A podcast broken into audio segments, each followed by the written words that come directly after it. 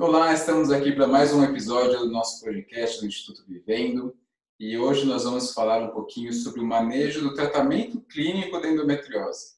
E às vezes as, né, as pacientes, é, não só as pacientes, os acompanhantes, os familiares acham que o tratamento clínico é uma coisa simples, que é simplesmente uma pílula, algo que vai ser resolutivo para aquela paciente num passo de mágica. E nem sempre é assim, né? A gente vai conversar um pouquinho hoje com a minha amiga aqui, doutora Mariana da Cunha Vieira, uma excelente ginecologista também, especialista em endometriose e grandíssima amiga. Mari, muito, muito obrigado por ter aceito o convite mais uma vez para participar aqui do podcast. E hoje a gente vai falar sobre o tratamento clínico de endometriose. Obrigada pelo convite. É sempre muito bom, né? É, poder participar desses projetos em que a gente pode fornecer informação para a paciente e fazer com que ela entenda um pouco mais da doença. É, hoje, em específico, a gente vai falar de tratamento clínico. E a gente vai ver que o tratamento clínico não é realmente só um comprimido.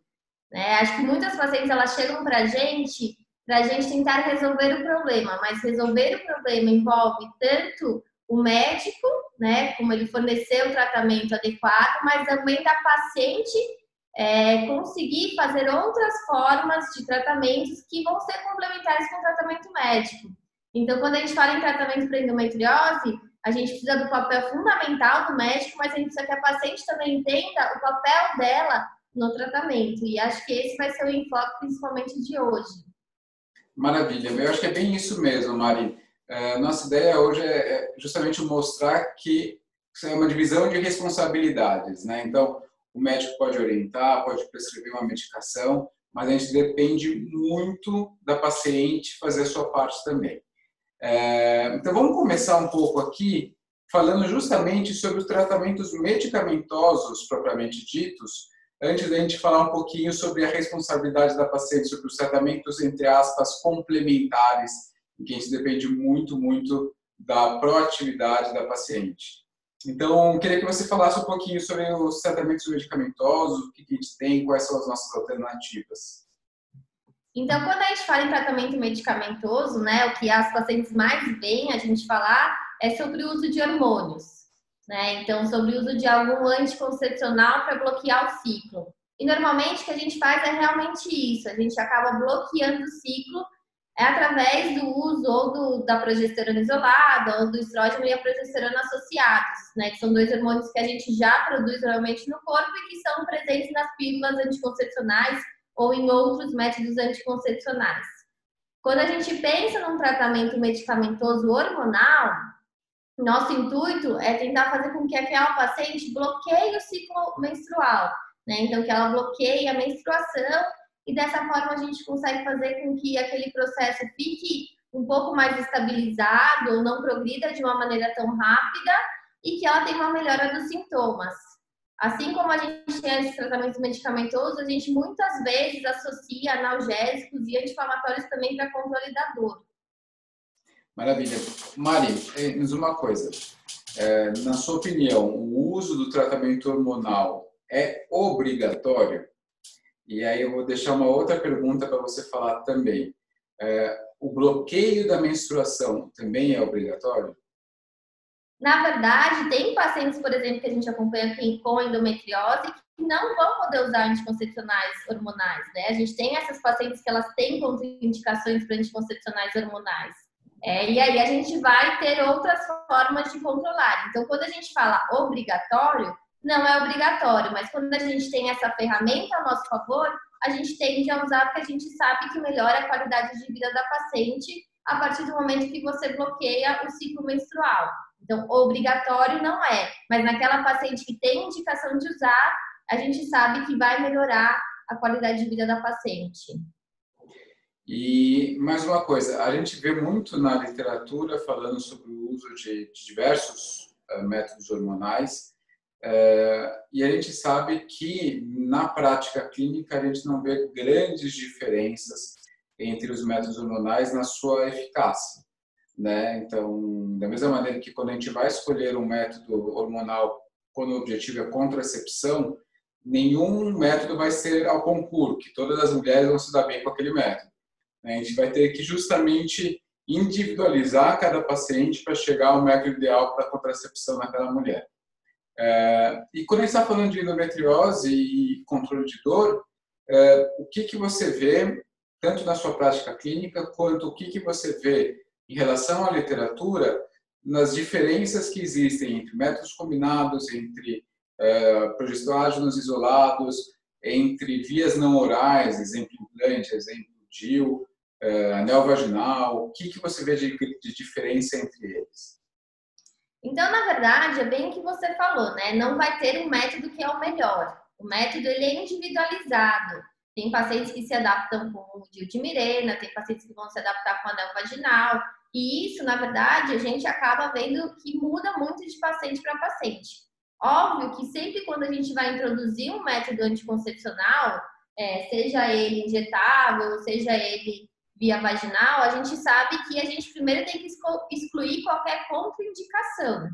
Né? Então, quando a gente vai escolher, primeiro a gente vai ver se a paciente tem contraindicação, por exemplo, para usar um método oral, se ela tem alguma contraindicação que ela não pode usar um método combinado. Primeiro, a gente exclui todas as contraindicações, que isso muitas vezes independe da presença ou não da endometriose, mas que são das características de cada paciente. Uma vez que a gente excluiu todas essas contraindicações, a gente também conversa muito com a paciente do ponto de vista de adesão. Tem pacientes que não conseguem tomar anticoncepcional todos os dias, que esquecem. Tem pacientes que só vão conseguir usar métodos que sejam, por exemplo, que ela tem que trocar uma vez por mês, como um anel vaginal. Ou tem pacientes que nem uma vez por mês vão lembrar de, de trocar, e a gente tem que levar isso em consideração. Não adianta a gente pedir para uma paciente usar uma pílula anticoncepcional todo dia se ela não tem uma adesão boa. Então, a gente tem que realmente também levar isso em consideração. Então, tem paciente, por exemplo, que a gente vai para métodos de longa duração, que ela acaba aderindo de uma forma melhor. Né? Então, a gente vai individualizando e personalizando. Não tem nenhum que seja, que se mostre mais eficaz. O nosso objetivo é achar um método que tenha menos escape, né? Porque muitas vezes, quando a paciente tem aquele escape, que é aquele sangramento irregular no meio do ciclo menstrual, ela acaba tendo dor associada. Então, nosso objetivo é tentar usar um método que ela não tenha escape. Por isso que muitas vezes a gente fala que na endometriose a gente usa um método contínuo, né? Que muitas vezes a gente não faz a pausa. Então, muitas pacientes falam, mas tudo bem eu não fazer a pausa, não é ruim para o meu. Pro, pra, não vai ficar acumulando nada lá dentro, né? acho que todo mundo já ouviu essa, essa frase.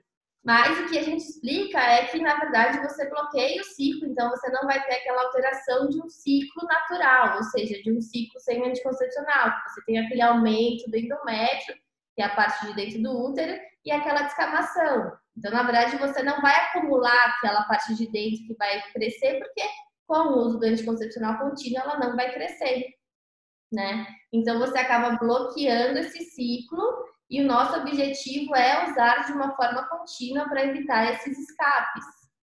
Então, eu, eu acho que é importante a gente frisar aqui que nosso objetivo, quando a gente está usando um tratamento clínico, é melhorar basicamente a qualidade de vida da paciente, né? É, então, melhorar as dores, tentar tirar essas dores, né, acabar com essas dores. E nenhum tratamento clínico tem por objetivo diminuir as lesões, né, e sim, no máximo, estabilizar essas lesões. Né. É, e é, é, super comum, é, aproveitando o gancho aqui que você me falou sobre os escapes, diversas vezes eu recebo perguntas, não só de pacientes em consulta presencial no consultório, quanto pelas mídias sociais, enfim, nossa, doutor, mas esse método, eu uso o método X. Poxa, ele está me dando tanto escape. O escape vai piorar a minha, minha doença? E uma coisa que eu costumo falar é que a gente quer evitar o escape, principalmente pelas dores. Mas não que o escape vá alimentar a doença e fazer, fazer com que ela cresça. Exatamente. A gente tem pacientes é, que não conseguem usar anticoncepcionais e não necessariamente essa, essa doença vai evoluir. Do mesmo jeito que você tem pacientes que conseguem aderir ao tratamento, às vezes até bloquear o ciclo, e mesmo assim a doença tende a progredir. Então, na literatura e mesmo na prática, a gente não consegue realmente é, falar que esse anticoncepcional vai bloquear a doença, que vai parar a doença. A gente nunca fala isso para paciente, na verdade. A gente fala que a gente vai tentar controlar o quadro clínico dessa paciente, vai acompanhar com exames de imagem a progressão da doença e se em alguma hora a gente vê que a doença está progredindo muito ou se esse tratamento clínico não está sendo eficaz no controle da, dos sintomas, aí sim a gente repensa o tratamento que a gente está fazendo. Mas a gente não associa uso de medicamento e parar de menstruar com controles é, eficazes da doença, né? A gente não sabe se realmente essa doença não está progredindo. A gente vai saber através do controle de imagem. E, Mari, a gente sabe o quanto cresceu uma onda é, de mulheres, de pessoas, de um modo geral, contra o uso dos métodos hormonais, né? É, muitas mulheres que praticam atividade física, mulheres que têm uma alimentação mais natural, existe uma, como se diz, uma crendice, não sei se essa é a melhor palavra, que o, dizendo que o anticoncepcional hormonal é um veneno. É, e a gente sabe que o anticoncepcional ele existe há 40 anos, é uma droga bastante estudada, né? E que tem efeitos colaterais, como qualquer outra medicação, é, mas são anticoncepcionais, é, são efeitos colaterais controlados. Você mesmo disse que uma das primeiras coisas que a gente vai avaliar são contraindicações para o seu uso. É, e aí sempre me falam sobre o risco de trombose, a gente explica que o risco de trombose ele é baixo, o anticoncepcional aumenta sim esse risco de trombose, mas duas vezes algo muito baixo continua sendo muito baixo. É, enfim, como lidar então com aquela paciente, aquela mulher que realmente não quer utilizar? Porque tem algumas pacientes que chegam aqui e falam: doutor, eu não vou usar, eu não quero usar. O que, que você orienta para esse tipo de paciente? Na verdade, a primeira coisa que eu pergunto é por que você não quer usar, né? Tem pacientes que não querem usar porque se sentem mais inchadas, tem pacientes que não querem usar porque não querem usar nenhum tipo de hormônio. Então, tem diversos motivos por ela não querer usar. Né? Primeiro, eu tento identificar qual é o motivo dela não querer usar e se a gente consegue discutir. Então, ah, eu não quero usar porque eu tenho risco, eu tenho medo de ter uma trombose. Então, a gente discute a partir de toda a história dela e dos riscos que ela tem, a chance dela ter uma trombose. Porque às vezes ela acha que é uma chance alta, mas às vezes é uma chance baixa. Então, primeira coisa é entender qual que é o medo dela ou por que, que ela não quer usar anticoncepcional. Tem pacientes que não querem mesmo, que elas querem um método mais natural, que elas realmente não querem usar hormônio. Né? Nesses casos, a gente parte para uma terapia, também pode ser medicamentosa, mas muito mais voltada para o controle da dor. É aí que entram principalmente os analgésicos e os anti-inflamatórios, né? Que a gente vai ter uma ação mais limitada para controle realmente desse da dor. E também a gente tem outras terapias que são terapias complementares, né? Eu nem diria alternativas, mas complementares para a gente poder melhorar também a qualidade de vida dessa paciente. Então, é possível sim você ter uma paciente que não quer usar anticoncepcional e que tem uma boa qualidade de vida com outros tipos de tratamento. Então a gente vai aproveitar isso, a gente vai pegar esse gancho e o gancho do começo do, do nosso bate-papo, em que a gente falou que o tratamento clínico não era somente aquele tratamento prescrito pelo médico. Né? A gente tem o tratamento complementar e que vai depender muito também da aceitação e da participação da paciente. Né? É, então, esse tratamento complementar a gente vai utilizar não só para as pacientes que não querem utilizar o método hormonal, mas também para aquelas que aceitam utilizar o método hormonal. Então, é, Mari, me ajuda aqui. Vamos elencar e tentar explicar um pouquinho, de uma maneira resumida, sobre os tratamentos complementares da, da endometriose. Então, para a gente poder melhorar né, também a parte da sintomatologia, a gente pode trabalhar, por exemplo, com a dieta. Então, a gente sabe que tem alguns alimentos que são anti-inflamatórios que vão poder melhorar um pouco a qualidade de vida dessa paciente. Então, alguns sintomas que ela vai ter, a gente consegue melhorar com a alimentação. Eu acho que muitas vezes a gente não tem ideia do impacto do que uma boa alimentação ou mesmo atividade física, que é uma das outras coisas que a gente indica para as pacientes, óbvio que não estão com uma dor muito intensa no momento, né? A gente tem o momento certo para indicar a atividade física. Muitas vezes a gente não tem noção quanto essas coisas podem impactar no bem-estar, né? um bem-estar de uma paciente em geral, mas principalmente numa paciente com endometriose. É muito aquilo, né? Nós somos aquilo que nós comemos, né? Então, é. e a, a, nossa mudança de hábitos alimentares para a mudança de alimentos mais industrializados, mais artificiais, enfim, tudo isso tem consequências, né? Então, acho que é muito interessante aqui aproveitar e deixar o recado para quem não ouviu ainda, ouviu o podcast que eu fiz com a Natália de Oliveira e com a Nara Parente, justamente sobre o impacto da alimentação na endometriose. Acho que isso é muito, muito importante. É, eu acho que realmente a alimentação é, é um dos pilares fundamentais no tratamento da endometriose.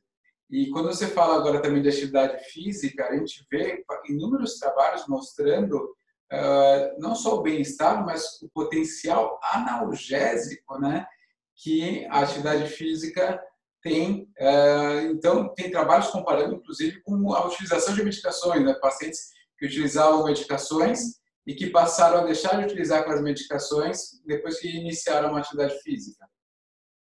Com certeza. Atividade física, quando bem indicada, óbvio que você não vai indicar naquela paciente que está com uma dor aguda, mas quando a paciente já tem um manejo melhor da dor, ela vai fazer com que você tenha um bem-estar muito melhor, né?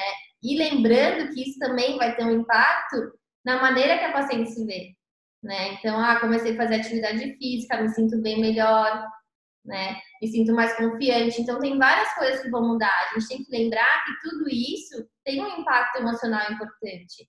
Então, quando a gente associa outros aspectos, a gente também melhora o impacto emocional.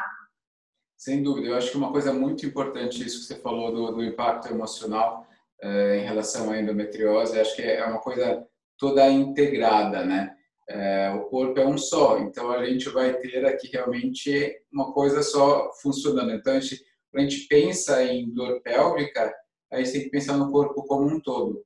É, e aqui eu vou, antes de falar um pouquinho dessa parte do corpo como um todo, de, de como do emocional e tudo mais, é, a gente tem que lembrar que a atividade física, de um modo geral, vai ser utilizada a partir do momento que você conseguiu, é, que você tem uma liberação da fisioterapeuta pélvica, né? Acho que isso é muito importante que quando a gente pensa uma paciente com uma dor importante, a gente vai sim sempre utilizar a fisioterapia pélvica para avaliar como está toda aquela musculatura do assoalho pélvico, é, do psoas, eventualmente do reto abdominal, dos glúteos, do obturador, enfim, toda essa, essa musculatura complexa, difícil de ser avaliada e que pode ter um impacto muito grande. Né? Com certeza, quando a gente pensa em dor pélvica, principalmente dor pélvica crônica, aquela paciente que mantém a dor mesmo quando você faz diversos tipos de tratamentos, a gente não pode deixar de pensar na parte da dor muscular também, né? Então, muitas vezes eu sempre converso com as pacientes, olha, a gente até pode tentar essa medicação, mas precisa fazer a fisioterapia pélvica.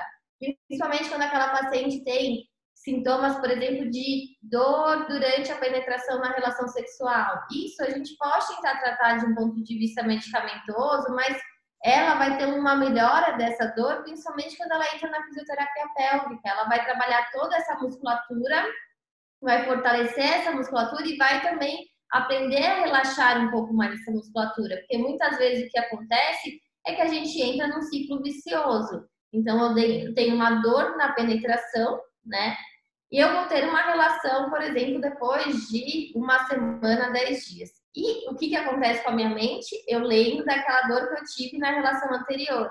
Toda a minha musculatura já fica muito mais contraída, né? Então você já tem uma contração muito maior da musculatura, e aí quando você vai ter uma próxima relação, você já está mais contraído e normalmente você tem mais dor e isso vai se alimentando. Então, normalmente é muito comum a gente ver aquelas pacientes, ah, eu tinha um pouquinho de dor, hoje tem um pouco mais, hoje eu tenho um pouco mais. Então, você vai formando todo esse ciclo que, se você não trabalhar com a fisioterapia pélvica, essa parte, ele só tende a aumentar, até chegar naquela paciente que fica com medo de ter relação sexual. E aí é muito mais difícil da gente conseguir tratar quando está num estágio mais avançado. Maravilha. Então, a gente acabou elencando aqui o tratamento hormonal, a gente falou um pouquinho sobre nutrição, Falamos um pouquinho sobre fisioterapia, lembrando então que a gente tem também um podcast com a fisioterapeuta Marília Frari aqui falando um pouquinho mais sobre o tema e falando um pouquinho de atividade física e chegamos a entrar um pouquinho na parte sexual, né? É, e aí uma coisa importante, então a gente tem que pensar no corpo como um todo, como eu estava falando. Eu vou compartilhar aqui uma figura muito feliz da minha amiga Ana Kemp, que é isso daqui, que mostra então o como funciona o nosso corpo, né? É, então a gente está pensando aqui em nutrição, a gente está pensando no todo o estresse que a gente sente, a gente está pensando no meio ambiente, tudo isso vai influenciar na nossa saúde, na nossa doença. Lembre-se, apesar de nós termos um, um, um padrão genético, nem todo mundo vai desenvolver aquilo que a gente nasceu para desenvolver. E tudo isso vai depender mais ou menos disso daqui. Da nossa nutrição, do nosso manejo do estresse, do nosso meio ambiente. Quando a gente fala do meio ambiente, do que a gente vive, é, não é só, é, ah, eu moro numa cidade como São Paulo, eu moro numa cidade de campo, né? É o como a gente vive a vida, né? Então a gente tem um, a gente dorme adequadamente, a gente tem tempo para descansar, tem tempo para lazer, a gente trabalha demais, a gente fica com a família, tudo isso vai acabar impactando também no nosso estresse. Então, eu queria aproveitar, é, então, gente falar que é importante também essa questão do manejo do estresse. Com certeza. E quando a gente fala do, da parte de ambientação, das, das, dos fatores ambientais, lembrar das relações pessoais, né? Eu acho que isso também é muito pouco trabalhado, às vezes, com esse tipo de paciente.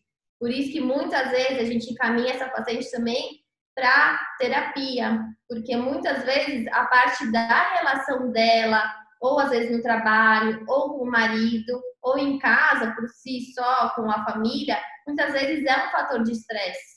Né? Então a gente às vezes encaminha para físico, começa a atividade física, mas você tem um fator de estresse que continua lá. O que eu sempre falo para as pacientes é que você não vai achar uma causa única, né? Assim como você não vai achar uma solução única. Então são vários fatores que vão se somar para dar todo esse quadro, né? Para dar todo esse sintoma. Então, quando a gente vai trabalhar no tratamento na melhora, né, da qualidade de vida, a gente tem que trabalhar em tudo. E o estresse é estresse trabalho, como eu encaro o meu trabalho, tem algum estresse importante que quando eu vou para o trabalho eu aumento a minha dor, eu tenho algum estresse no meu relacionamento pessoal e sempre que eu vou para casa ou e tenho discussão eu também acabo tendo um pouco mais de dor. Então a gente sabe que esse fator emocional ele conta bastante, né? Então a gente tem que pensar no ambiente como um todo e nas nossas relações pessoais com os outros, né? E tentar se conhecer um pouco melhor. O autoconhecimento que tanto se fala hoje em dia é fundamental para você entender o que te faz bem, o que, que às vezes você não lida bem, mas que você poderia lidar melhor, que isso diminuiria seu estresse. Então, o conhecimento de como funciona o seu corpo, ou o que você gosta, também é fundamental para você estar melhor emocionalmente. Acho que é bem isso. A gente vê a complexidade que é, né? Então, quando a gente pensa, é, o tratamento cirúrgico é complexo, ele pode é, envolver mais de uma equipe, sim, né? pode envolver o ginecologista, o cirurgião aparelho digestivo, o urologista, o cirurgião do tórax, muitas vezes. Enfim, é complexo? É, mas o tratamento clínico também é muito complexo. Olha só, a gente falou de um monte de coisa aqui, a gente falou de nutrição, de fisioterapia, de psicologia, de sexualidade, de educação física, eh, e não só isso, a gente poderia ainda falar de manejo da dor com um profissional específico de dor, a gente poderia falar de atividades específicas como o yoga, que a gente sabe que tem muita coisa interessante no yoga para a endometriose. É, então, olha quanta coisa complexa e a gente prova que não é simplesmente uma pílulazinha que vai controlar a endometriose. Com certeza. E é isso, a gente precisa da participação da paciente também. Né? Muitas vezes a paciente fala, ah, eu passei não sei em quantos ginecologistas, já tomei não sei quantas pílulas, nada adiantou. Aí você pergunta para ela sobre outras coisas. E você tentou fazer atividade física, como que é o seu relacionamento, grau de estresse. E normalmente a gente sempre tem um padrão bem parecido. Óbvio que não é o, o que só tem isso, mas a gente tem um padrão daquela paciente estressada, daquela paciente que às vezes é, no trabalho tem uma sobrecarga, então, muitas vezes ela não consegue, não tem tempo para fazer uma fisioterapia pélvica. Né? Óbvio que é muito difícil achar aquela paciente que consiga fazer tudo, conseguindo Nutri, consiga fazer a fisiopélvica, consiga fazer a yoga, consiga meditar, né? Que acho que também a gente não tem tempo para ser essa Nem mulher. a gente consegue, né? É. Então, você vai ver qual que é a sua maior necessidade. Ah, minha alimentação não está muito boa, então vou focar principalmente na nutricionista. Ah, consigo fazer alguma coisa de atividade física em casa? Legal. Não, eu acho que é o estresse que me atrapalha mais. Então, eu acho que é parte do médico também identificar com a paciente quais são os principais gatilhos que estão associados à dor, né? Para você poder trabalhar exatamente nesses pontos gatilhos, porque senão você vai a paciente vai sair do seu consultório com encaminhamento para tudo. Exato, exato. Aí ela, quem faz tudo não faz nada, né? Aí ela vai um dia lá no Nutri, daí esquece, aí no outro dia ela marca yoga, daí no segundo dia da yoga já não consegue ir. Então você tem que focar no que é mais importante para a paciente. E a gente, como profissional, precisa ter uma, uma consulta demorada e uma consulta que a gente consiga entender todos esses aspectos para conseguir saber. Então é exatamente essa parte que eu preciso focar com a minha paciente porque não adianta, tudo não dá para ter. Eu acho que uma coisa importante é quando a gente fala em mudanças de hábitos de vida, eles têm que ser uma coisa paulatina, né? não pode ser uma coisa da noite para o dia. É. Então, não queira começar fazendo tudo de uma vez, mas comece. Né? Comece devagar, pequenininho e vai indo. Isso acho que em tudo na vida vai, né? tem, tem, é, é válido esse, esse ditado, né? De pouco em pouco você vai longe, né? Então, Acho que é bem isso. A gente começa um pouco de exercício físico, começa um pouco de alimentação, e aos poucos você vai conseguindo remanejar os seus hábitos de vida e conseguir uh, atingir uh, tudo que a gente espera que seja atingido. Mari, mas nosso tempo está acabando, então me, me, me deixa aqui seus, seus últimos comentários para que a gente possa encerrar aqui. Bom, então eu acho que o nosso enfoque como profissional da saúde e como pessoas que orientam as pacientes com endometriose é explicar a complexidade da doença. Né? Assim como ela é complexa e ela tem um impacto importante na qualidade de vida, ela também tem um tratamento complexo. Então, precisa entender essa responsabilidade, tanto do médico, mas da paciente também, de ser participante desse processo, né? De trabalhar de uma forma mais ativa. Porque muitas vezes a gente. E isso é normal do ser humano. Eu também, quando eu vou no médico, eu espero que ele me dê todas as respostas e me dê todas as soluções e que seja fácil, no comprimido. Uma vez por dia só. Não pode nem ser duas não dá tempo. Então, é, então, a gente tem que tentar olhar a doença de uma forma mais complexa, que é o que ela é mesmo. E o tratamento ele é mais complexo. E a gente fala de endometriose dessa forma mais, ah, mas eu tenho que fazer tudo isso para conseguir tratar, mas isso vai melhorar a sua qualidade de vida, né? Você vai viver melhor. E a partir do momento que a gente cria rotinas melhores, isso vai ser mais fácil. Ah, hoje é difícil fazer academia, hoje é difícil fazer uma atividade física. Depois que eu fiz um mês, vai ser mais fácil. Comer melhor também é difícil. Talvez conversar com meu marido sobre a parte da sexualidade, também seja difícil, porque dói aqui, dói ali, então vou levando. Mas às vezes você precisa dessa conversa para levar de uma maneira melhor.